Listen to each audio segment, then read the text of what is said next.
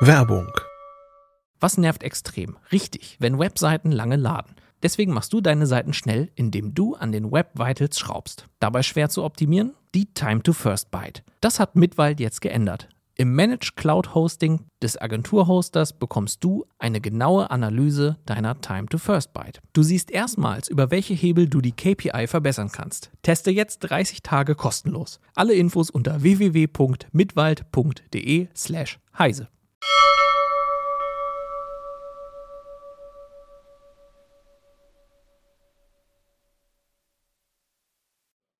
Heute in CT Uplink analysieren wir den Raspberry Pi 4. Nee, ich würde doch die Technik sagen. Oh. Heute in CT Uplink analysieren wir die Technik des Raspberry Pi 4. Wir haben einen Blick in den Medienstaatsvertrag geworfen und wir testen Hörbuch-Apps. Bis gleich.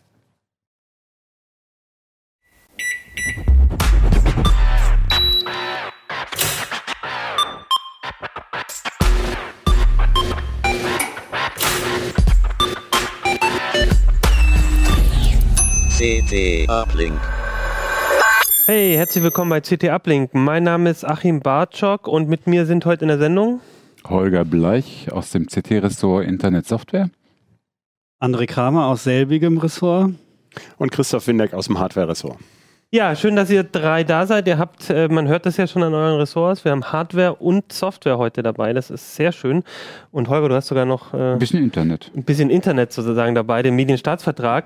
Ich dachte aber, weil es ja ein Thema ist, wo ähm, ähm, viele unserer Leser auch am Basteln sind und wir in der CT Nummer 20, das ist die hier, ähm, einen schönen ausführlichen Artikel dazu gemacht haben, dass wir erstmal über das Basteln reden, über die Hardware, nämlich über den Raspberry Pi 4. Den haben wir ja schon getestet in CT, auch ausführlich genau. besprochen. Ähm, und wir sind gerade so ein bisschen dabei, glaube ich, so Projekte uns zu überlegen ja, für ja, eine der ja. kommenden Ausgaben.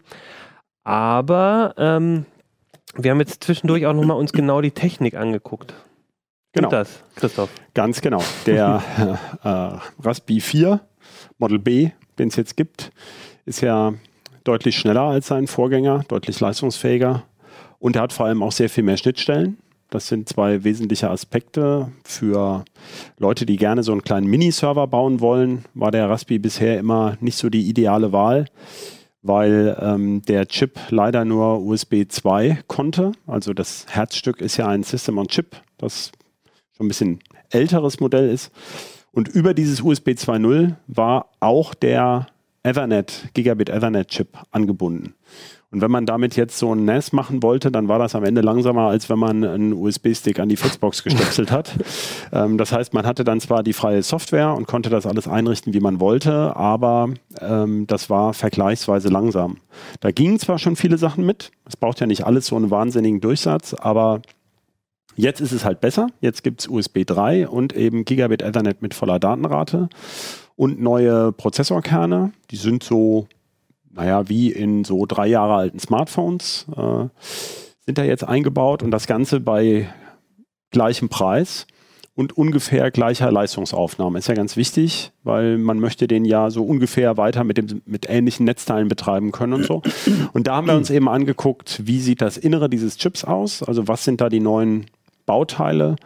Und ähm, wie haben die das alles gemacht? Ja, es ist jetzt auch zum Beispiel, äh, kann man zwei Displays gleichzeitig per HDMI anschließen.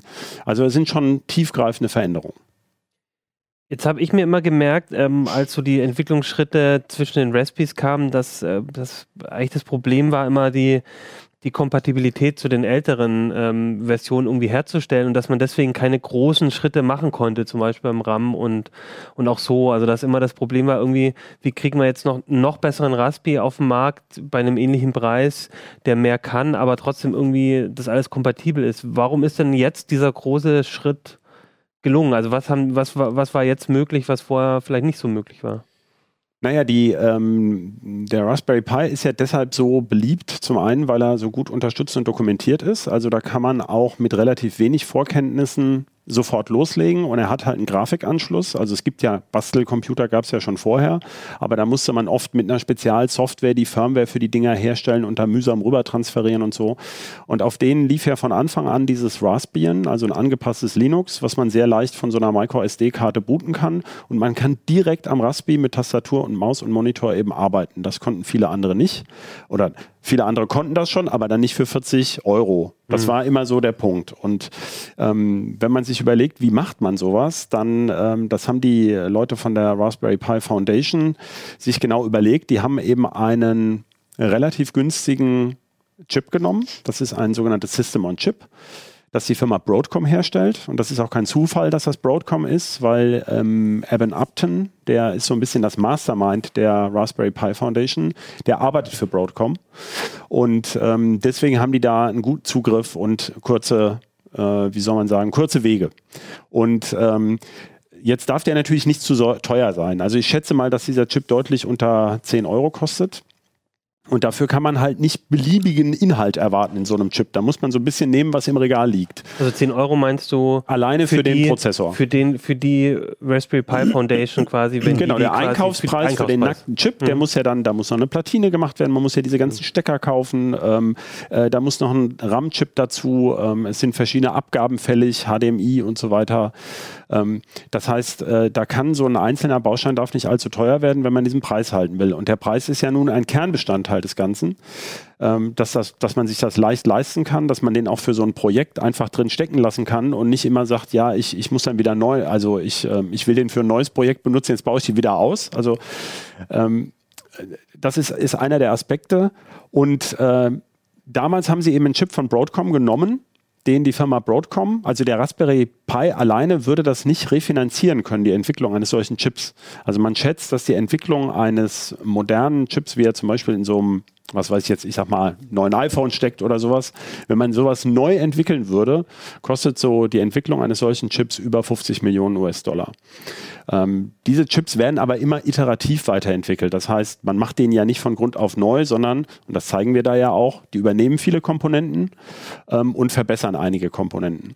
Und damals hat man halt einen Chip genommen von Broadcom, der vor allem für Set-Top-Boxen, also für zum Beispiel, ähm, ich sag mal, Blu-ray-Spieler, äh, Streaming-Boxen, und sowas gemacht war. Und ähm, deswegen hatte man schon diesen HDMI-Anschluss und ganz gute Videoverarbeitung, aber einen relativ schwachen Prozessorkern. Und in der zweiten Generation hat man dann vor allem die Prozessorkerne verbessert. Ähm, und äh, damit gingen aber einige Einschränkungen einher. Zum Beispiel ist der Speichercontroller, der konnte immer nur ein Gigabyte, mhm, der ältere. Genau. Das war ein Riesenproblem. Und das zum Beispiel wurde jetzt komplett neu designt. Andere Bauteile sind aber weiter erhalten geblieben. Das heißt, damals gab es einfach keine gut kompatible Alternative, wo man genau. hätte jetzt und jetzt und dann hat man quasi jetzt extra für den für den Raspberry Pi diesen den, das neue äh, das, das damit rückt die Raspberry Pi Foundation nicht so richtig raus. Okay. Also äh, wir vermuten, es ist eine Variante eines Chips, den Broadcom sowieso fertigt, in sehr viel größeren mhm. Stückzahlen. Weil noch. sonst wäre sonst wäre er zu teuer. Weil ja. Broadcom sagt jetzt nicht einfach, ah, wir finden das Projekt toll, dann naja, das sagen die wahrscheinlich Millionen auch. Ähm, also ich nehme an, das ist so ein Geben und Nehmen. Aber ähm, so richtig, äh, äh, wie gesagt, bisher eine Besonderheit dieses Artikels, den wir gemacht haben, ist auch, bisher gibt es noch kein Datenblatt zu diesem mhm. Chip. Der heißt äh, Broadcom BCM 2711. Und ähm, wir haben über, über unsere Kontakte eben dieses Datenblatt ähm, oder beziehungsweise jedenfalls die, das Blockschaltbild erarbeiten mhm. können. Ja. Und äh, vielleicht kannst du auch noch mal einmal auch in die ja, Kamera das genau. Bild zeigen. Also das, äh, das ist das ist so der, genau. der, eigentliche Witz. Oh, jetzt ist der, der Zoom ein bisschen groß. Ja, genau. wir zoomen das mal ein bisschen raus. Genau, genau das ja. ist im Artikel drin, wo ihr noch mal beschreibt, wie ist da eigentlich was angebunden. Genau und man einfach so einen genaueren Blick reinwerfen kann, denn momentan gibt es das eigentlich nicht. Das gibt es so nicht, nein. Ja.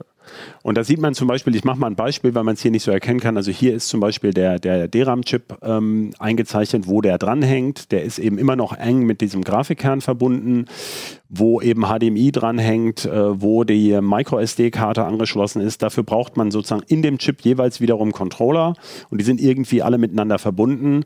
Und ähm, für die Bastler, die sich zum Beispiel wundern, warum kann ich dieses und jenes nicht gleichzeitig benutzen, ähm, das erklärt so ein bisschen, äh, wie, welche Sachen man parallel gut benutzen kann und welche zum Beispiel nur alternativ nutzbar sind. Weil die quasi äh, an derselben Stelle mit dranhängen. Genau. Und es, dann, gibt ja, hm. es gibt ja beim Raspi, ich lege jetzt mal das andere Blatt auf, weil das größer ist. Das ist also ein Raspi in vergrößert, also so groß ist er wirklich. und da gibt es ja diese berühmte GPIO-Pin-Leiste. Also GPIO heißt General Purpose I.O. Das sind ähm, verschiedene Kontakte, an die kann ich für mein Bastelprojekt zum Beispiel irgendeinen Sensor anschließen oder sowas. Oder ich kann eine Schrittmotorsteuerung damit machen. Ähm, der kann, äh, da sind aber nur 40 Pins. Und äh, ich muss mich jetzt über sogenannte GPIO Overlays, die kann ich in diesem Raspbian konfigurieren, entscheiden, welche Signale da anliegen Mhm. sollen. Der Chip selber kann viel mehr, aber er kriegt sie eben nicht alle gleichzeitig raus. Ähm, und das liegt auch daran, dass auf diesem Platinchen einfach nicht mehr Platz ist für noch mehr Stecker und noch mehr Kontakte. Ja, also da gibt es äh, durchaus enge Zusammenhänge. Es gibt zum Beispiel ganz witzig, ich habe mich gewundert, wo sind denn die, ähm, die restlichen USB 3.0 Ports? Also da ist ein Chip angebunden, ein USB 3.0 Chip. Der hat eigentlich vier Ports und es sind aber nur zwei USB 3.0 Buchsen da und nochmal zwei USB 2.0 Buchsen. Und ähm, es gibt ein Video übrigens von der, im, also unter anderem mit Evan Upton von der Raspberry Pi Foundation, wo die das auch erklären und die sagen, die hatten einfach nicht mehr genug Platz, diese Signale noch auf dieser Platine unterzubringen. Das sind auch Kostenfragen. Also so eine Platine hat sechs Lagen. Das nennt man ein Sechs-Layer-Board. Das heißt, die, die man oben und unten sieht, wo Drähte laufen und in der Mitte eben nochmal vier Lagen.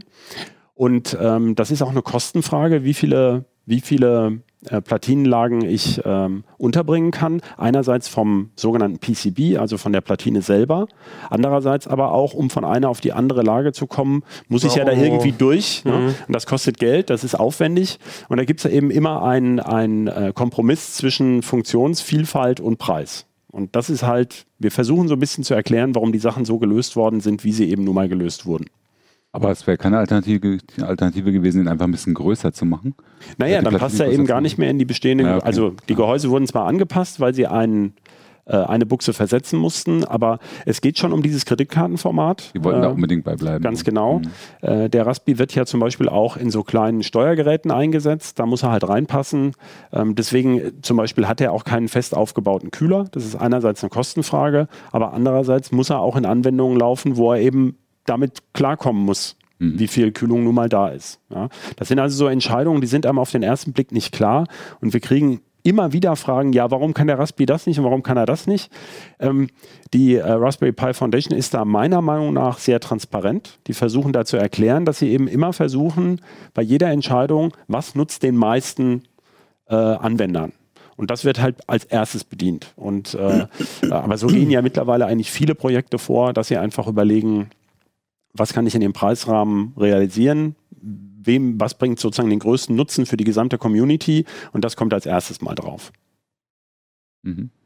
Gibt es denn, ähm, also mit dem, mit dem neuen, mit dem neuen Broadcom-Chip, Ja. was, also äh, Sachen, die man jetzt, äh, glaube ich, schon mitbekommen hat, die sehr eingängig sind, die jetzt möglich sind, dadurch sind zum Beispiel mehr RAM. Bis zu 4 Ähm, Gigabyte. Genau, und, und, und jetzt haben wir zwei HDMI-Anschlüsse, das war, Genau. war wahrscheinlich auch dadurch möglich. Gibt es denn noch so Sachen, die, wo du sagst, äh, das war jetzt wichtig, dass eben, also und, und äh, schneller, die, die Kerne sind moderner, aber gibt es denn, gibt's denn Sachen, die, wo du sagst, die, die sind jetzt auch noch deswegen möglich, weil jetzt eben endlich mal so ein größeres Upgrade Ja, also das kam? eine hatte ich eingangs Ja. erwähnt, ist eben wirklich dieser höhere I.O.-Performance. Das heißt, man kann eben den besser als Miniserver verwenden, zum Mhm. Beispiel als kleines NAS. Kleine Einschränkung, man muss USB-Platten anschließen. Also er hat keinen SATA-Anschluss Mhm. oder keinen PCI Express. Warum nicht? Ja, ich nehme an, aus Kostengründen. Okay. Beziehungsweise das ist in dem Chip eben einfach nicht vorhanden. Man könnte über PCI Express theoretisch statt USB 3.0 auch SATA anbinden, aber dann wäre es ein reiner NAS. Mhm. Ja, dann, dann wäre USB 3 weg. Ja, also es gibt nur eine PCI Express Line und äh, mehr geht eben nicht. Ähm, das heißt, das ist so ein bisschen die, es gibt ja einen breiten Markt von alternativen Ja. Boards äh, und da gibt es dann halt möglicherweise welche, die für diese Anwendung dann eben besser passen. Ähm, das ist einer der größten Vorteile und ähm, es gibt so Feinheiten, das sind aber eher Spezialprojekte. Zum Beispiel war es vorher ähm, schlecht möglich, ähm, die ähm, eine serielle Schnittstelle äh, gescheit anzubinden. Da gibt es jetzt zusätzliche Controller, mit denen das möglich ist. Also das kann man zum Beispiel für Retro-Basteleien ganz schön benutzen. Also serielle Schnittstellen haben ja viele, viele ähm, alte Geräte auch. Mhm. Ähm, angeblich ist die Audioqualität stark verbessert Mhm. worden. Also da gibt's, ähm, es gab hier immer so Zusatz-Soundkarten, weil der Raspberry Pi so als selbstgebasteltes Streaming-Device ganz gut ist. Aber ich sag mal, für die Goldöhrchen war es immer nicht gut genug, das Ja. äh, Soundsignal. Ähm, da kann man einerseits per USB ran, aber ähm, das soll angeblich stark verbessert worden Mhm. sein. Ähm, da ist aber so ein bisschen, das hängt natürlich auch von den Treibern ab, die das nutzen. Und da ist eben noch viel Arbeit im Gange hinter den Kulissen. Also da kommen relativ häufig noch Updates, äh, weil das ähm, äh, die Hardware war laut äh, Raspberry Pi Foundation überraschend früh fertig, sodass sie mit der Softwareunterstützung jetzt ein bisschen hinterherhinken. Also zum Beispiel kann der im Moment noch nicht von USB-Geräten booten. Das konnte der alte Raspi. Das ist für manche Anwendungen ganz witzig oder vom Netzwerk. Das soll aber nachgereicht werden. Ja, das ist also ist ein Gefummel in der Firmware von dem und die lässt sich jetzt mittlerweile leichter updaten, ähm, sodass sie das nachreichen wollen. Was meinst du mit, ähm, die Hardware war früher fertig als erwartet? Also Broadcom kam und hat gesagt, oh, der Chip ist jetzt schon. Genau, oh, der Chip ist schon fertig. Also so ein, so Okay. ein, so ein Chip, der ein designt sich ja nicht von heute auf morgen, sondern ähm, ähm, selbst wenn man nur kleine Sachen hinzufügt, dann ist das eine ist das Design, das findet am Computer statt und im Simulator. Ähm, das andere ist, was kommt denn jetzt wirklich beim Silizium raus? Also erreicht der wirklich die Taktfrequenz? Gibt es da vielleicht Schwierigkeiten beim äh, PCI-Express-Signal? Kann der wirklich den DRAM-Chip sauber ansteuern oder gibt es da noch kleine Fehlerchen? Und dann gibt es sogenannte Respins, das heißt, äh, man, man repariert die Sachen sozusagen in der Blaupause des Chips und muss sie nochmal fertigen lassen. Das dauert aber einige Monate.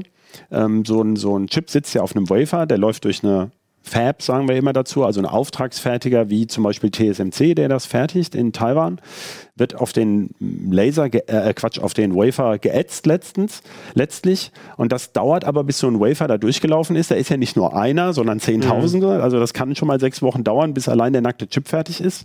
Und dann muss er noch ein Gehäuse und auf die Platine gelötet werden. Also all das dauert eine ganze Weile. Und man ist ja vielleicht auch nicht der, wenn man jetzt nicht die Riesenstückzahlen wie Apple Genau. oder Samsung hat, ist man jetzt vielleicht auch nicht der. bevorzugte Prior- Kunde. Der, Nummer ja, aber ich glaube, Kunde. das ist ganz, ähm, das hier ist ein reifer Prozess, 28 Nanometer, da werden sehr viele Chips gefertigt. Ich weiß nicht genau, in welchen Batches man da diese Wafer-Aufträge annimmt. Aber auf jeden Fall war, hatten sie eigentlich damit gerechnet, dass es noch ein paar Monate dauert und äh, sie hatten sozusagen einen voll funktionsfähigen Chip früher, als sie es eigentlich geplant hatten. Gut. Und ähm, also, äh, das klingt für mich so, also Software kommt da wahrscheinlich noch in, in Ja, es gibt Zeit zum Beispiel ein. Beispiel, ähm, der, es ist ja jetzt ein HEVC-Decoder drin, also für diesen, ähm, ach ja, stimmt, das hatte ich, hatte ich noch gar nicht erwähnt, peinlicherweise. Also ähm, bisher konnte der Raspberry äh, auch schon MPEG 4 decoden und zwar bis zur Full HD-Auflösung. Ähm, also MPEG 4 ist, äh, wie nennt man es noch, ähm, H264. Äh, also das, was zum Beispiel ähm, auch bei- YouTube ausgespielt werden kann. Ähm, und jetzt ist eben auch ein HEVC, also High Efficiency Video Codec H265 mit eingebaut, sodass er das ganz gut kann. Das kann er sogar in 4K. Also das ist ja die Besonderheit, dass er jetzt eben auch 4K-Auflösung kann. Aber da ist die Unterstützung für diesen Decoder noch nicht im Kernel. Das heißt, es gibt ja dieses LibreELEC-Projekt, was dieses ähm, Kodi ganz praktisch auf den Raspberry eben So ein Media so direkt fix und fertig Media Center mäßig mit Fernbedienung um allem drum und dran oder mit Fernbedienung per Smartphone. Und ähm, da gibt es im Moment noch gar nicht die Voraussetzung, um diesen Decoder, also den eingebauten Hardware-Decoder dafür wirklich zu nutzen. Aber das sind also Sachen, die kommen jetzt hinterher. Und äh, jetzt haben wir quasi bei dem, bei dem, bei dem Chip so einen großen Sprung äh, Ja. seit längerem Mal gehabt. Das heißt wahrscheinlich auch, wenn man jetzt, äh, ich meine, das ist jetzt ein bisschen für früh über einen Raspberry 5 oder so zu reden, Mhm. aber jetzt, ich nehme an, die nächsten Schritte, die nächsten Jahre wird es jetzt eher darum gehen, den jetzt quasi da vielleicht ein bisschen noch mehr rauszuholen, ein bisschen aufzu. Also man kann wahrscheinlich beim Takt noch hoch, Mhm. ähm, wenn man eben die Fertigung noch verbessert.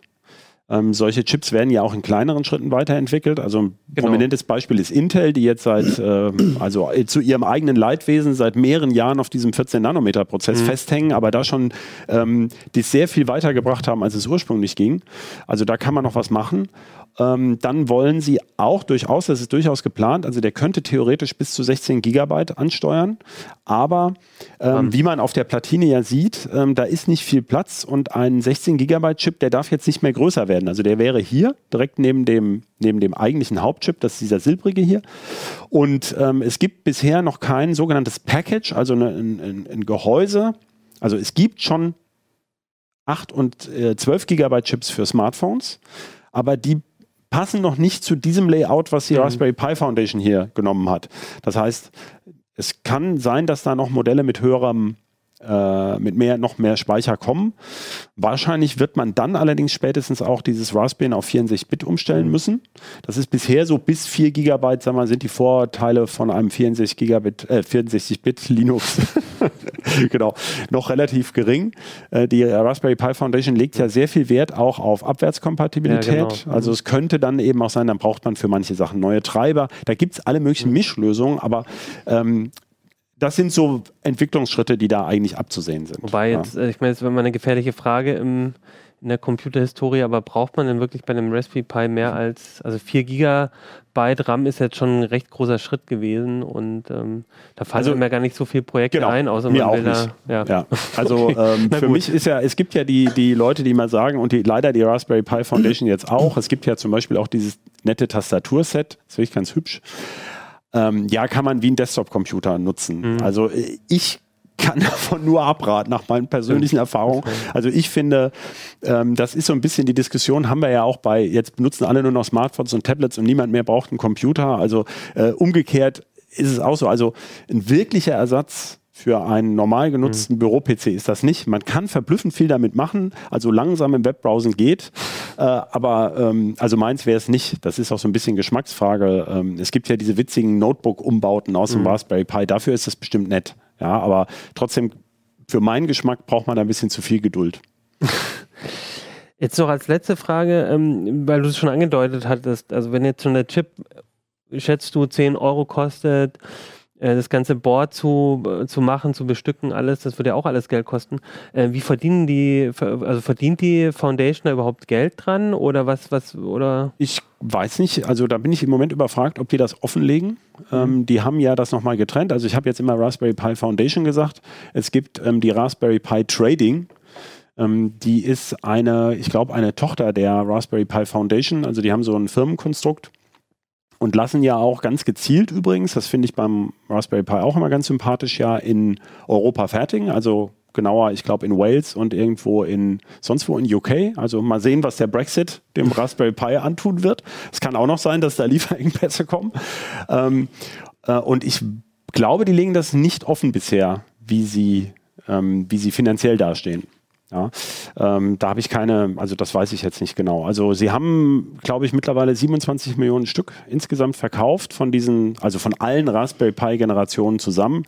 Ähm, wie ist das immer? Was verkauft Apple an iPhone? 57 Millionen im Quartal, ne? Ist es, glaube ich.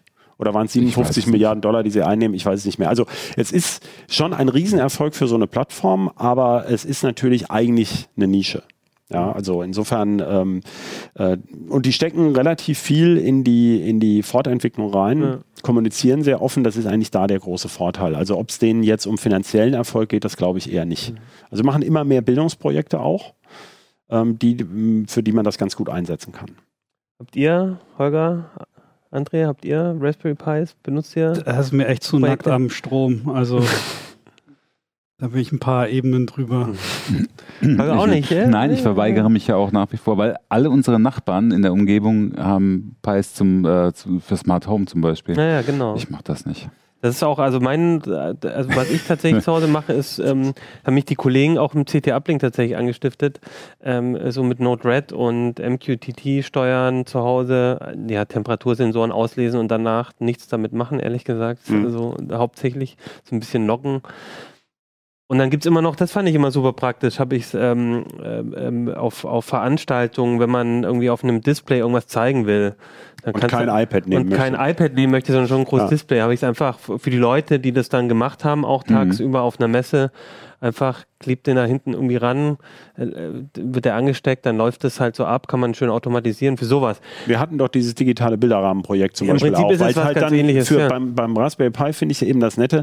Es Ja. gibt für viele so Quick and Dirty Lösungen eben schon fertige Projekte, wo man sich dran orientieren kann und kann es eben Mhm. mal schnell ausprobieren, ob einem das überhaupt zusagt oder nicht. Also die Bastelschwelle ist etwas geringer als bei anderen Sachen, wo man jetzt erst, dann musst du dir so eine Entwicklungsumgebung da einrichten Mhm. und dann ist immer irgendeine Version so und so, geht nicht mit Version so und so, da verliert Mhm. man typischerweise drei Tage und ähm, äh, das finde ich hier eben ganz nett, Mhm. dass man solche Sachen relativ schnell da auf Touren kommt. Ja, auf jeden Fall. Und ich glaube, wir haben auch ähm, äh, in einer, mal gucken, in einer der nächsten Ausgaben wollen wir wieder ein paar Projekte vorstellen. Die Ja. Kollegen äh, gucken auch, was man, kann man jetzt eben ganz speziell mit dem Raspberry Pi 4 nochmal machen, was man vielleicht vorher nicht so gut machen konnte. Und vielleicht habt ihr da draußen auch nochmal, ich meine, wir haben ja, wir haben ja schon öfters über das Thema geredet, aber vielleicht könnt ihr uns nochmal erzählen, ob ihr Projekte am Laufen habt mit dem Raspberry und vielleicht auch gerade welche, die speziell, wo ihr sagt, dafür ist jetzt der Vierer ganz gut im Einsatz. Und falls ihr dann irgendwie nicht weiterkommt und nicht, es nicht versteht, dann guckt doch mal in die CT. Und ähm, da hat nämlich ähm, Christoph zusammen mit einem Autoren, Naja, die Hauptarbeit hat der Ja. Mike Merton gemacht und ähm, genau, und da könnt ihr nochmal genau betreut, gucken, wie das alles so zusammenhängt. Und das gibt, vielleicht hilft es euch ja auch bei dem einen oder anderen Projekt, würde ich sagen. ja. Gut, dann kommen wir jetzt vom Raspberry Pi 4 zum Medienstaatsvertrag. Ach, okay. Oh, Holger, ja. Ja, ich probiere es nicht, äh, ich probiere es gar nicht erst mit einer Überleitung.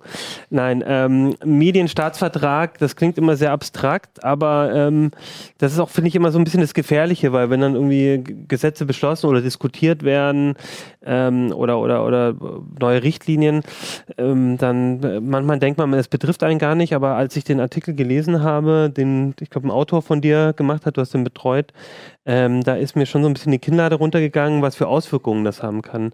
Vielleicht erklärst du noch mal kurz, was der Medienstaatsvertrag so im Groben ist und dann Mhm. können wir mal über Details reden. Also es ist ja ein neues Wort, das gibt es bislang nicht. Deswegen wundern sich vielleicht auch manche, die sich ein bisschen mit der Medienregulierung auskennen. Bis jetzt hieß das immer Rundfunkstaatsvertrag. Also Stimmt. das kennt ja, kennen ja wahrscheinlich die meisten von uns. Im Rundfunkstaatsvertrag der Länder ist geregelt, was ist eigentlich Rundfunk, was ist linearer Rundfunk, äh, wie, wie hat man äh, zum Beispiel neue Kanäle wie, äh, wie zum Beispiel YouTube-Sender einzuordnen, ist das Rundfunk oder Mhm. nicht? Und äh, da streiten sich ja die Geister. Wir haben ja zum Beispiel auch eine Rundfunklizenz beantragt, jetzt für unsere Live-Sendungen und, und, und auch erhalten von den Landesmedienanstalten.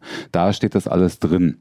Und jetzt haben die Länder gesagt, ähm, es großes Stichwort Konvergenz, Internet wächst zusammen, äh, Internet und lineares Fernsehen wachsen zusammen. Es gibt Netflix und, Radio und, auch, und? Plattformen, genau, Radio auch.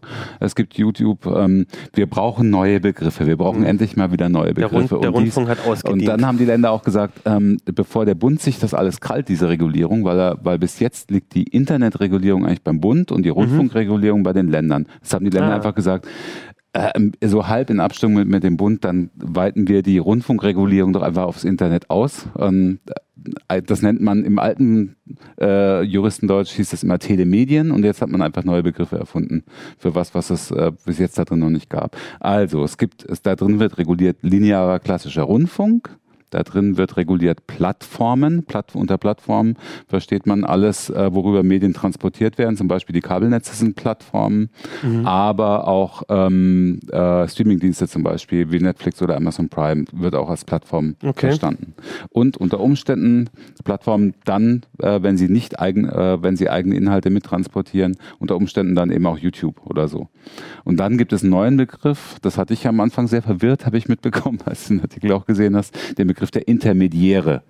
Das sind äh, Internetplattformen, sowas wie Facebook, also alles, was soziale Netzwerke angeht zum Beispiel, oder auch YouTube, die nur ähm, Content, selbstproduzierten Content transportieren zu den Von, Nutzern von anderen von produzierten anderen, Kon- von genau. anderen produzierten Ja. Content transportieren, die selber eigen, keinen selbst generierten Content transportieren. Das sind dann nur Intermediäre. So heißt es dann da. Und für alle drei gelten unterschiedliche Regeln. Und dann gibt es halt jetzt für alle drei werden in diesem neuen Staatsvertrag, äh, in diesem Medienstaatsvertrag Regeln definiert. Und es gibt äh, halt eigen, einige Regeln, an denen sich ziemlich viele stoßen und daran werden sich wahrscheinlich unsere Leser auch stoßen, könnte ich mir vorstellen. Bevor wir zu denen kommen, noch eine, Mhm. noch, noch eine Erklärung.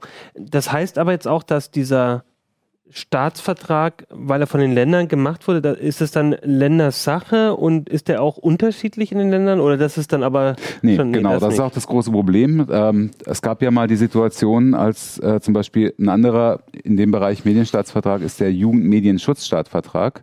Ähm, da müssen sich die Länder eben vorher auf einheitliche Regeln einigen. Okay. Die treffen sich dann ständig. Es gab jetzt hier zwei Konsultationsrunden, das heißt, alle Stakeholder, Verbände und so wurden nochmal gefragt, was haltet ihr davon? Um Stellungnahme gebeten. Jeder konnte Stellungnahme machen, Du und ich auch, wenn er wollte, über 1200 hat es gegeben. In der, in der ersten Runde, in der zweiten Runde weniger.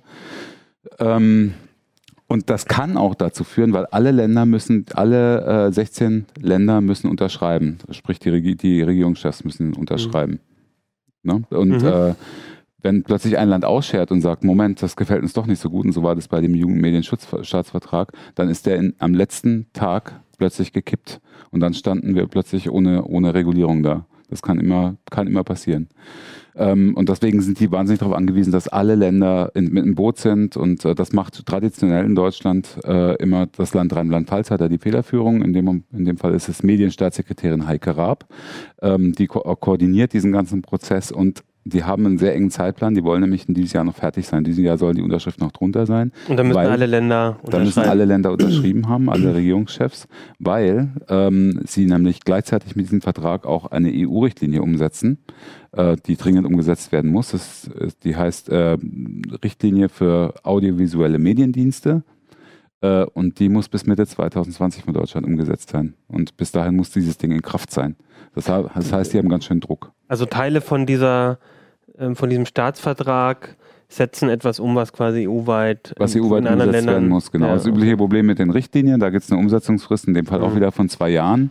Da sind Eckpfeiler drin für eine neue Regulierung, die im Land stattfinden muss, mhm. aber natürlich haben sie trotzdem Spielräume. Und ein Vorwurf daran, äh, an dem, an dem äh, Medienstaatsvertrag, am letzten Entwurf, der jetzt gerade aktuell ist, ist, dass sie teilweise unnötig drüber hinausgehen, über okay. das, was Europa vorgibt. Das heißt, Europa gibt, mach, äh, Europa gibt was vor und dann. Mhm. Ähm, sagen wir, sagen wir ein Beispiel, was gerade sehr in der ja. Kritik ist. Also, ähm, das es, deswegen heißt der Artikel auch Signalhoheit. Ähm, es soll den äh, linearen, vor allem den linearen Anbietern, äh, das Recht gegeben werden, über ihr Signal, das sie versenden, Hoheit zu haben. Und also zwar auch über das begleitende Signal, sprich zum Beispiel HBB TV, also über mhm. das über das Internetsignal, was über ins klassische, ins klassische Smart TV noch mit reingeht. Ne? Also, also linear wäre jetzt irgendwie ein Fernsehsender zum Beispiel. Genau, genau. Also ganz ganz schlicht. Äh, die ARD darf bestimmen, wie ihr Programm auf dem Endgerät auf dem Empfänger dargestellt mhm. wird. Und da darfst du ihr nicht reinfuschen, du als okay. Nutzer.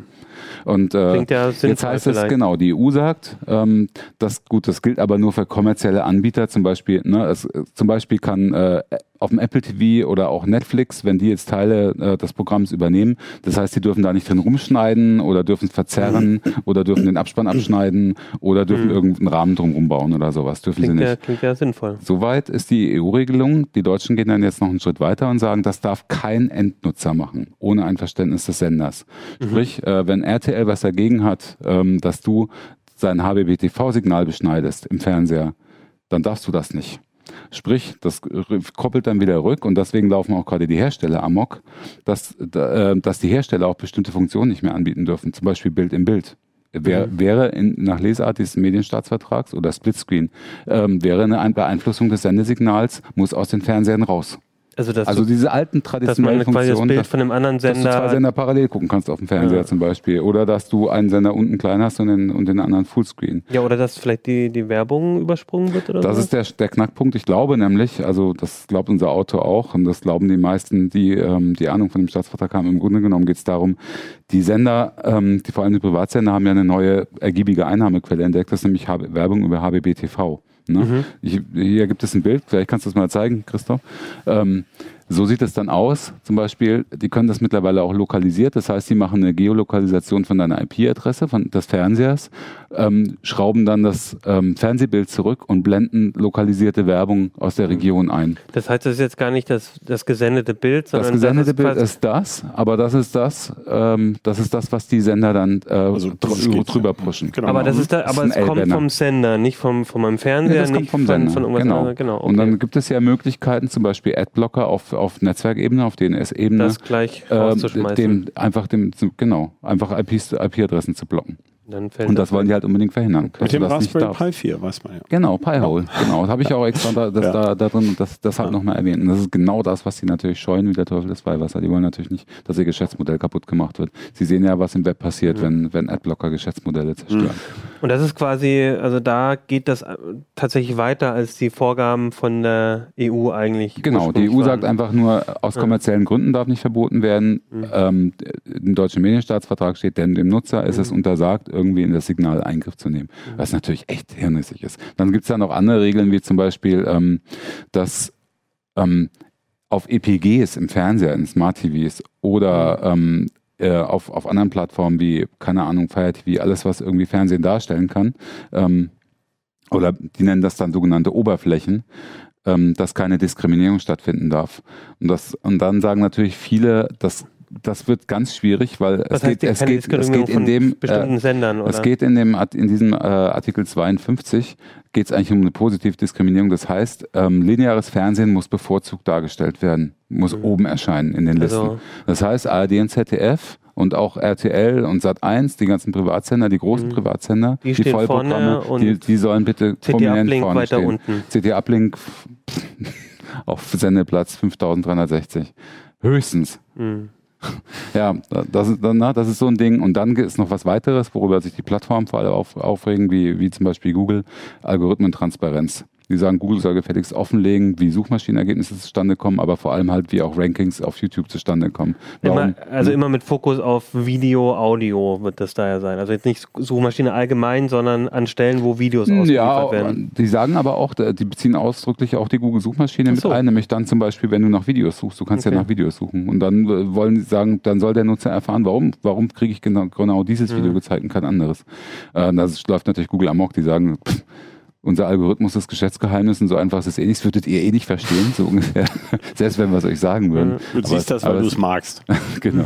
Aber es geht, es geht im Grunde genommen eh nicht. Nein, ja, und da stehen sich halt jetzt wirklich zwei, zwei Fronten gegenüber. Einerseits das traditionelle lineare Fernsehen, organisierten Verbänden und die Hersteller organisierten Verbänden und halt die, ähm, die Lobbyverbände von, äh, äh von den Plattformen vor allem von den Intermediärplattformen wie Facebook und so, allen voran der Eco-Verband und der mhm. Bitkom. Und äh, das ist keine Einigung in Sicht. Aber der Staatsvertrag, so sagt äh, Heike Raab, also die Staatssekretärin, mhm. ist fertig, der ist zugeschnürt, den machen wir jetzt nicht wieder auf und ihr könnt da trommeln, so viel ihr wollt. Mit, die haben nämlich zum Beispiel mhm. extra nochmal ein rechtliches Gutachten machen lassen, das gesagt hat, ist völliger Umbug, so weit über das Europarecht rauszugehen, lasst das lieber. Ist jetzt egal, sie schnürt das nicht mehr auf, sondern das soll jetzt möglichst schnell unterschrieben werden. Zumindest kommen da einige Änderungen auf uns zu.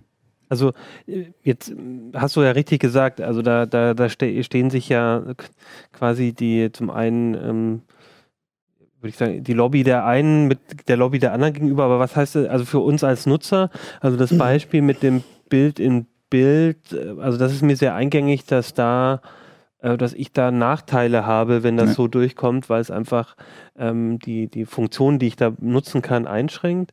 Bei diesem Part mit den Algorithmen habe ich überlegt, äh, an sich fände ich das vielleicht gar nicht so schlecht oder also außer dass es vielleicht nicht realisierbar ist oder oder also ich, ich finde es ziemlich schwierig, da jetzt nochmal rauszukristallisieren. Also das Ganze hat ja, das Ganze hat welche ja Nachteile, welche Vorteile hat das danach für mich vielleicht? Weil es kann ja auch durchaus Nutzen mhm. haben, wenn ich weiß, warum da irgendwie dauernd irgendwelche die Erde ist flach Videos auf YouTube mir ja, vorgeschlagen Das ist nämlich ein wesentliches Argument, äh, der gerade der Medienpolitiker, die die das befürworten, wie der Medienstaatsvertrag das handhabt. Ähm, äh, es ist eben die Erkenntnis der Filterbubble, ne, der, der mhm. Echokammern, die sagen halt, wenn wir das auf diesen klassischen Plattformen, auf den Medienplattformen auch noch zulassen, dass da, dass da wirklich, ne, dass mhm. da so eine bei YouTube sagt man immer so eine Radikalisierungsspirale, mhm. ne, diese Empfehlung, diese Videoempfehlungen, dass du immer weiter irgendwie mhm. in, in, in so eine komische, äh, immer verschwörerische mhm. Sachen angezeigt bekommst oder immer kräftigere, heftigere Sachen, ähm, dass man dem entgegenwirken muss und auf dem Weg entgegenwirken will. Also sprich auf YouTube ist das schon schlimm genug, aber wenn das jetzt auf meinem Smart TV oder auf meinem Apple TV oder was auch immer die Kids von heute dann zum gucken und so ja. benutzen, dann. Ist das was, was mit Ausgewogenheit auch der Berichterstattung man umschreiben ja, könnte? Genau. Ja, dass man sagt, das, äh, genau, das, ist, das soll der Sinn sein und äh, Ausgewogenheit sieht man halt dort und das ist der mhm. Kritik vor allem vom konservativen rechten Rand, äh, ist, dass die Ausgewogenheit darunter verstehen, dass man eben möglichst viel öffentlich-rechtlichen Rundfunk vorne platziert ne? und äh, dass, äh, wenn die Algorithmen anders entscheiden, dass man, dass der Nutzer das Recht hat zu erfahren, warum. Mhm. Ne?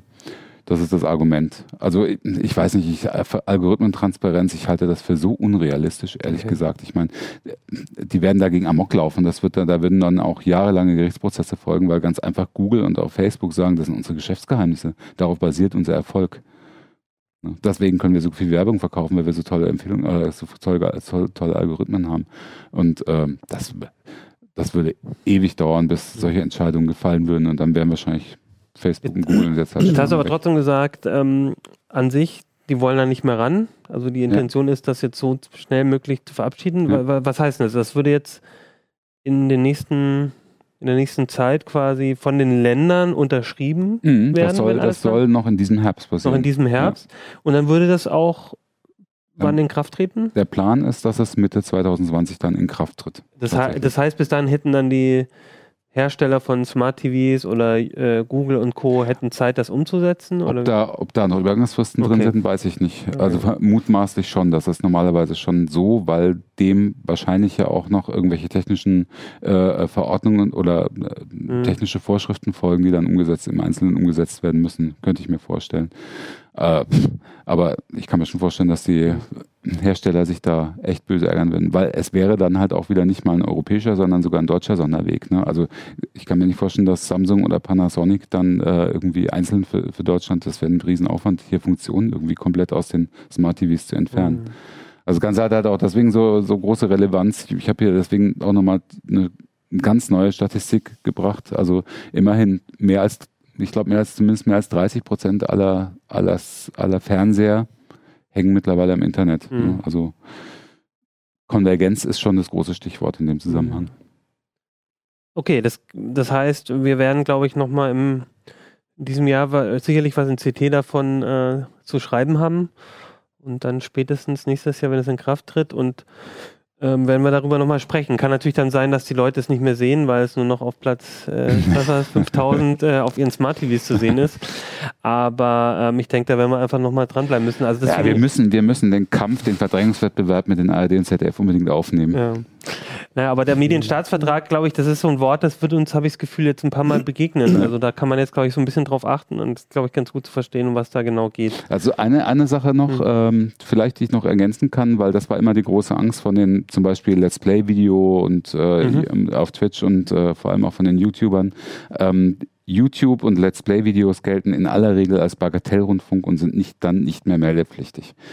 Ähm, das heißt aber nicht für YouTube-Kanäle mit enormer Reichweite. Da gibt es Reichweitenbeschränkungen, ich weiß nicht mehr genau, wo die liegen, aber ähm, ich glaube, so, so äh, Kanäle, die hunderttausende Abos haben, wären dann trotzdem noch rundfunklizenzpflichtig, wenn mich nicht alles täuscht. Aber das zumindest ändert sich ja zumindest nicht. wird das tatsächlich darin erstmals reguliert. Ach so, Ja. vorher war das quasi nicht festgeschrieben. Nee, vorher musstest du dann halt einen Antrag stellen und äh, du kannst dich aber, du kannst ja, das steht auch in dem Staatsvertrag drin, also zumindest im letzten Entwurf, finde ich ganz witzig, du kannst dir einen, einen Blankoscheck geben lassen. Du kannst hingehen, ähm, sagen, was du machst und dann dich ein für alle Mal von der Rundfunklizenz befreien lassen. Das geht auch.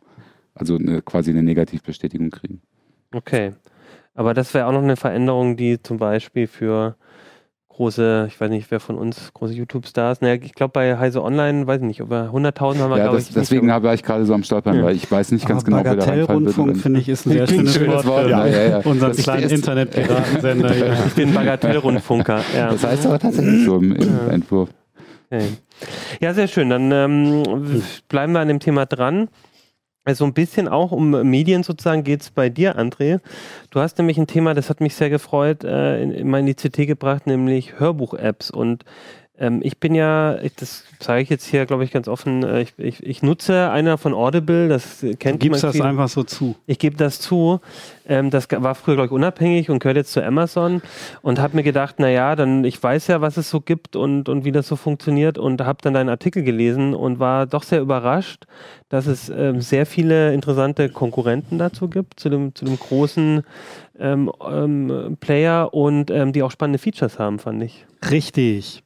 Das ist nämlich so ein, so ein Ding. Also ich suche mir immer gerne Themen ähm, aus dem Alltag. Also ne, was benutze ich selber und ähm, das passiert ganz oft. Also ich habe auch schon vor, ich glaube vor zwei Jahren Wetter-Apps getestet. Da denkt man auch so, naja, das weiß ich doch, weil es so, Mhm. weil es so allgegenwärtig ist. Aber wenn man da näher reinguckt, dann sieht man, findet man da doch sehr, sehr spannende Sachen raus.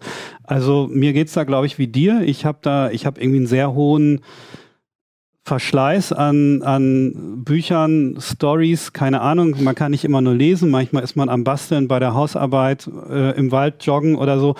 Und ähm, ich habe dann angefangen, irgendwie über Spotify nicht nur Musik, sondern auch Hörbücher zu hören. Dann war ich irgendwann, irgendwann bei Audible, ne, dann kommt man, kommt man da so ein bisschen so, so, die machen überall Werbung und dann ähm, fixen die einen so ein bisschen an. Und da ist ja das System, ich bezahle 10 Euro im Monat und dann bekomme ich einen Credit. Und für diesen Credit kann ich ein Buch kaufen. Und dieses Buch höre ich dann. Und das ist dann, naja, wenn es ein gekürztes ist, acht Stunden lang, wenn es eine vollständige Lesung ist, 16 Stunden lang. Also, aber im richtigen Hardcore-Fall hat man das dann an einem Wochenende durch. Und dann ähm, muss man einen Monat warten, bis man wieder einen Credit kriegt. Und das ist dann unbefriedigend. Bei Spotify kann ich so lange hören, ähm, bis der Arzt kommt. Allerdings ist dieser Player sehr, sehr schlecht. Also der, der merkt sich die Abspielposition nicht. Ich kann da kein Lesezeichen setzen. Dann sind, da teilweise irgendwie diese, diese Tracknamen so dermaßen lang, dass erst am Ende, man muss dann ewig dieses Laufband, dieses Marquis, das läuft dann durch. Am Ende sehe ich da einen Track 34. Okay, alles klar. Aber bis ich mir das gemerkt habe, irgendwie, ne, das ist unbefriedigend. Das macht überhaupt keinen Spaß. Und die anderen kennt man irgendwie nicht. Und dabei gibt's da sehr gute, gute Angebote. Also zum Beispiel Bookbeat äh, macht auch gerade viel Werbung. Das ist, habe ich in Berlin, glaube ich, war ich letztens, habe ich gesehen, die machen inzwischen Werbung Bookbeat, Mhm. ja. das ist äh, von, der, von der schwedischen Verlagsgruppe Bonnier, zu denen ähm, auch sehr viele, sehr viele deutsche Verlage gehören. Müsste ich jetzt selber bei mir nachschlagen. Carlsen, Pieper, Ullstein zum Beispiel. Äh, Hörbuchverlag ha Verlag Hamburg, die bringen auch sehr viele Hörbücher raus. Also da kommt schon einiges zusammen. Und die haben eben zwei verschiedene Varianten. Man kann für 15 Euro 30 Stunden im Monat hören ähm, oder für 20 Euro eben komplett so viel. halt eine echte Flatrate war. Genau, bei Audible hast du ja gesagt, da muss ich dann, da denkt man erst, man hat so eine Art Flatrate, aber wenn man dann ein zweites Buch, wenn man durch ist, dann zahlst du halt nochmal 10 Euro. Und Mhm. wenn du noch ein Buch, dann nochmal 10, 10, 10. Und dann ist es eigentlich keine Flatrate, sondern eher ein Buch pro Monat und dafür die 10 Euro. Genau, Und da und hast du eine echte dann, Flatrate. hat man schon sehr schnell rum, ne? Ja. wenn man einmal irgendwie Ja, wenn es spannend ist und genau, Genau. ein Buch, das vielleicht nur 8, 9 Stunden geht. Wenn du jetzt, du kriegst 20 Stunden, also in, 30. günstig, in günstigeren oder 30. Genau. Äh, 30, das sind dann, kommt ja aufs Buch an. Ne? Kommt aber, aufs Buch aber an, ist ja, ja. blöd, dann hörst du ein Buch und dann bist, stoppt es mittendrin. Kannst du Naja, dann irgendwie noch ein Paket nachkaufen Du, oder du so? kannst dann natürlich die, die höhere äh, Stufe nehmen, für 20 Euro im Monat dann so viel hören, wie du willst. Mhm. Also Und das, er ähm, sprang auf und bitte werfen Sie. bitte warten Sie bis zum ersten. Okay, aber Ja. ja, äh, ja okay. Und aber da hat man dann quasi, ist das äh, Angebot quasi auf das Angebot der Verlage ein bisschen eingeschränkt. Ne? Das ist natürlich dann, wenn dann quasi das Buch, das man gerade hören will, in einem anderen Verlag erscheint, dann ist es, kriegt man es da vielleicht nicht. Also es gibt da noch andere. Storytel kommt auch aus Schweden, ist ein äh, sehr, sehr neuer Anbieter. Die haben noch nicht so viel, also sehr viele Kindertitel. Darauf äh, spezialisieren die sich gerade so ein bisschen. Ähm, die liefern ständig nach, also da kommt immer was dazu. Die sind gerade im Aufbau. Ähm, die haben allerdings auch dieses, dieses, ähm, dieses Flatrate-Modell für 15 Euro kann man da halt unbegrenzt viel hören. Also im Prinzip dein ganzes Verlagsangebot. Reden jetzt schon von deutschsprachigen äh, Ja, ja, ja, genau. Okay. Mhm. Also ich habe da mal versucht, ich habe mir 80 Autoren rausgesucht und das deutschsprachige Angebot dann einfach mal gecheckt und alles aufgeschrieben Mhm. und da so ein bisschen so eine so eine Zahlengrafik gemacht, wo man so- wo man so ungefähr einschränken kann, äh, ähm, abschätzen kann, wie groß das Angebot ist. Also das ist bei Audible halt sehr groß. Dann gibt's noch Thalia, also das ist ein ganz normaler Buchhändler, ähm, der über die Tolino-App die Hörbücher streamt. Ähm, die haben eben, weil sie einfach ein Buchhändler sind, der, der, der andere, der Inhalte anderer Verlage vertreibt, eben ein ähnlich großes Angebot. Ähm, bei Bookbeat ist es dann eben entsprechend ein bisschen kleiner. Ähm, was ich auch sehr interessant fand, also nochmal kurz die Unterscheidung. Die einen bieten eine Flatrate an, wo du irgendwie so viel hören kannst, wie du willst. Die anderen bieten Credits an. Ähm, das ist bei Audible so. Bei Thalia, Weltbild und so weiter ist das auch so. Ein Credit pro Monat. Ähm, das sind im Prinzip die beiden Geschäftsmodelle, die es da gibt. Und äh, das Interessante ist, normalerweise bei den Credit-basierten Modellen kann man das ähm, Buch durchaus als, äh, auch als MP3 runterladen. Also das mhm. geht ähm, bei den Flatrate-Anbietern nicht, weil wenn man da nicht mehr bezahlt, ja, dann kann man eben nicht weiterhören. Also deswegen nehmen die sich da die Kontrolle ähm, heraus, eben die Inhalte nur im Rahmen des Abos anzubieten. Aber ähm, wenn ich einen Credit habe, dann kaufe ich im Prinzip das Buch und bei den bei Buchhändlern wie Thalia ähm, kann ich dann einfach auch dieses Buch als MP3 runterladen. Mhm. Bei Audible kann ich das überraschenderweise nicht, obwohl ich da auch einen Credit ähm, ja. kaufe. Weil das ist für mich so mit der so einer der, der Knackpunkte, was mich immer besonders ärgert daran, dass ich so das Gefühl habe, na jetzt es ist keine Flatrate, ich kaufe da ja eigentlich mit dem Credit ein Buch und dann kann ich es auch immer und überall benutzen. Das ist alles schön und gut, aber trotzdem ist es ein proprietäres Format und wenn, ne, also, Das bleibt an die App gebunden. Bleibt immer an die Apps gebunden. Die gibt es zwar für viele Geräte. Hörst du denn ein, ein Hörbuch ein zweites Mal?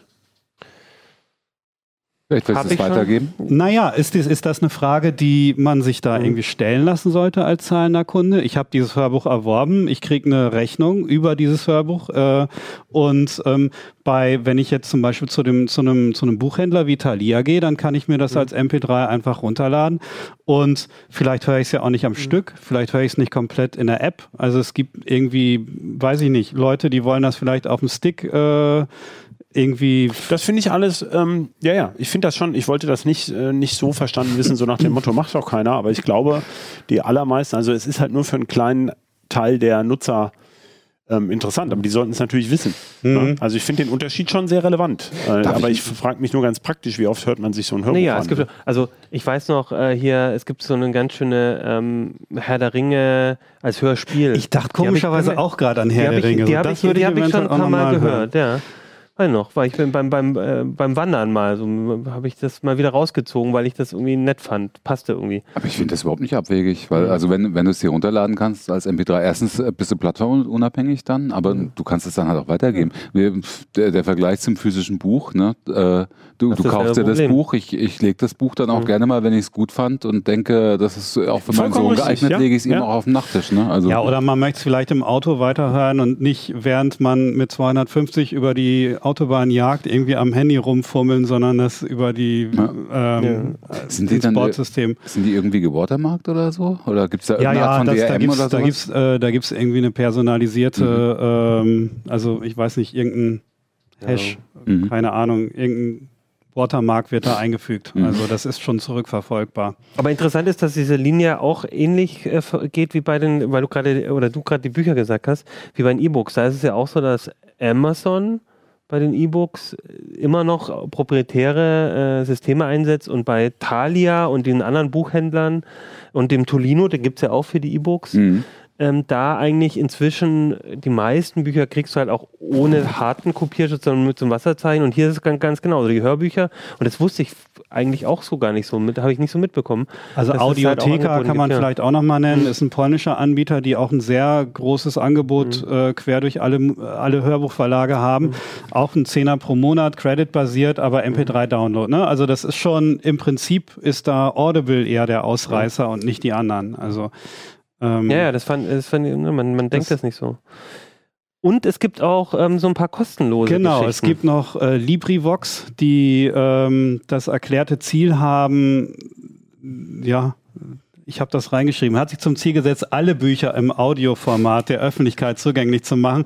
Das ist ein hehres Ziel, allerdings ist das äh, ein freies Angebot, also da muss der Autor dann noch 70 Jahre tot sein, ähm, damit das funktioniert die, also und Vorlesernet, das ist von einem ähm, von einem Leipziger Verlag, Leipziger Buchfunkverlag, genau. Die haben das mal gemacht, einfach um bekannter zu werden. Das sind die beiden, die dann eben Klassiker anbieten, Jules Verne, Edgar Allan Poe, äh, Sherlock Holmes, der Hund von, von Baskerville, solche Geschichten mhm. findet man da viel. Ähm, LibriVox hat ein sehr breites Angebot, ist aber sehr Community getrieben. Das heißt, die Qualität, die schwankt da sehr stark. Da hat man dann eben sehr, sehr laienhafte Vorträge, andererseits aber auch dann wieder welche, die sehr gut sind. Aber da muss man dann Glück haben. Aber bei Vorleser.net, die haben ein sehr überschaubares Angebot, weil die irgendwie, ja, eine Zeit lang das mal betrieben haben, einfach um ein bisschen Werbung für sich selbst zu machen.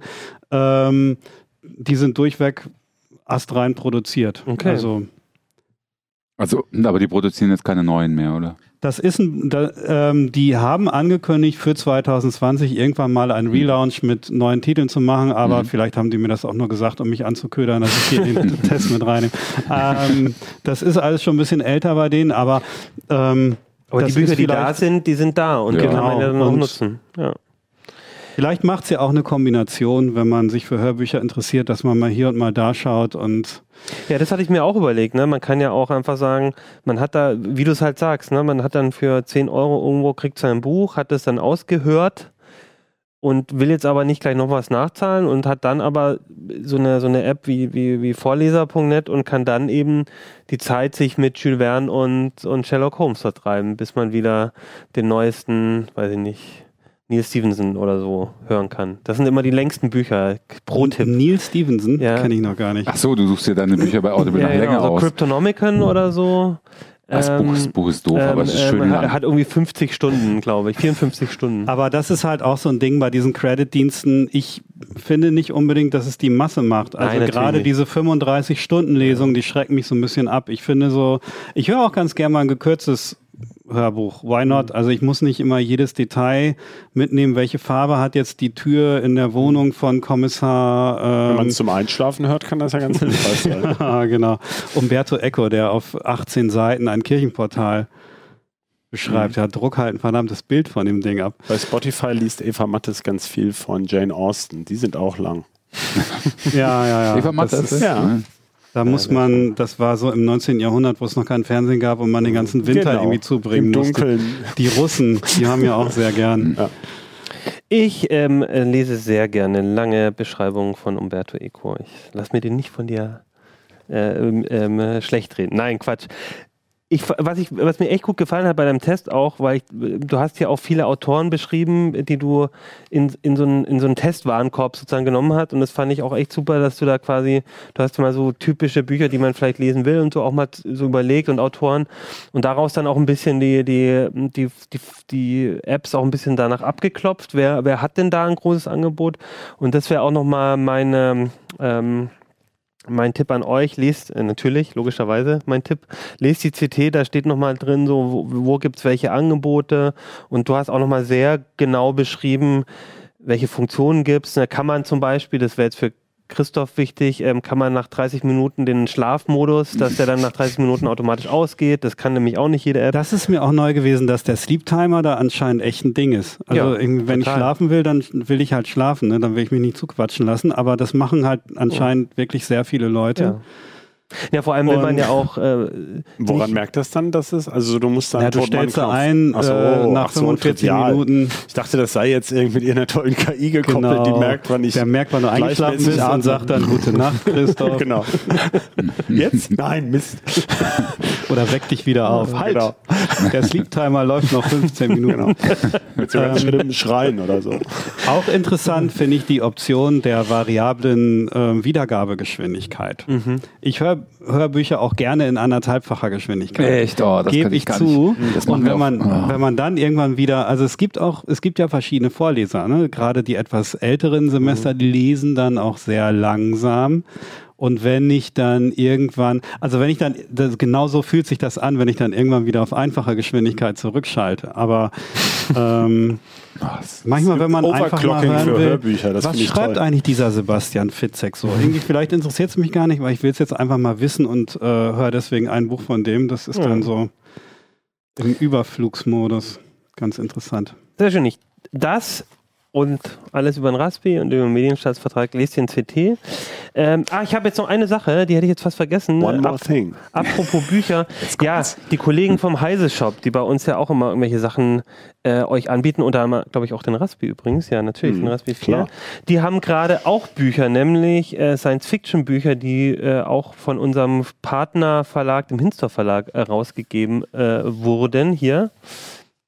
Kannst du mal, mach mal die Werbung, bitte, Christoph? Nein. Ja. Äh, das sind Science-Fiction-Bücher. Gibt es, glaube ich, nicht. Ähm, äh, als, als Hörbuch, aber ähm, verschiedene Science-Fiction-Bücher, die wir im Heise-Shop haben, unter shop.heise.de slash ct-bücher und zwar Bücher mit UE geschrieben. shop.heise.de slash ct-bücher. Ähm, da könnt ihr die äh, kaufen.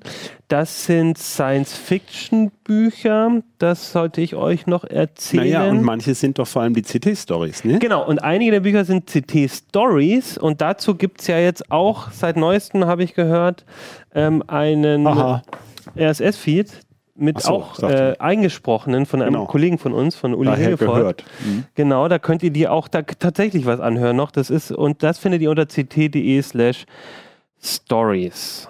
S-T-O-R-I-E-S. So, jetzt haben wir ein bisschen Werbung gemacht.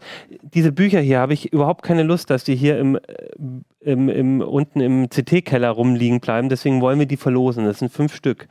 Und wir haben uns überlegt, In der passenden Höhe sogar. Der, ja, das haben die sich bestimmt 3 zu gedacht. 3 und so. Ja. Ähm, und deswegen haben wir überlegt, wir verlosen die unter euch. Fünf Bücher, also fünf Gewinner. Ähm, und zwar äh, haben wir uns überlegt, weil wir ja schon mal eine Science-Fiction, ähm, es geht ja alles ein bisschen Science-Fiction und wir haben auch schon mal eine Science-Fiction-Uplink-Folge gemacht und wollen eigentlich noch mal eine machen. Deswegen schreibt uns doch bitte noch mal Tipps von euch, welche Bücher im Science-Fiction-Bereich ihr besonders gut findet. Schreibt das bitte an uplink.ct.de uplink.ct.de und die fünf Leute, die genau die Bücher ähm, nennen, die ich am besten finde, die, nein, also die, wir suchen dann einfach fünf Stück per Zufall aus und schicken euch diese Bücher, wenn ihr Lust habt. Was ich ganz toll finde, wäre, wenn ihr das vielleicht außerdem parallel einfach unter das YouTube-Video mit runterschreibt, dann kann man nämlich ein bisschen drüber diskutieren. Das hat ja schon mal ganz gut geklappt bei der äh, Science-Fiction-Folge. Äh, vielleicht einfach da auch nochmal reinschreiben, eure Tipps, dann kann man ein bisschen diskutieren. Aber für die Verlosung, damit es einfacher für uns ist ähm, und wir eure E-Mail dann schon haben zum Antworten, schickt uns bitte an uplink.ct.de. Dann bekommt ihr so ein Buch. Das soll es jetzt aber gewesen sein. Fürs äh, Wochenende empfehle ich euch vor allem dieses Buch, die CT. Schaut rein, lernt was über einen äh, Raspi, über einen Medienstartvertrag und über Hörbuch-Apps, würde ich sagen. Und dann sehen wir uns wieder nächste Woche. Bis dann. Tschüss. Ciao. Wiederschauen.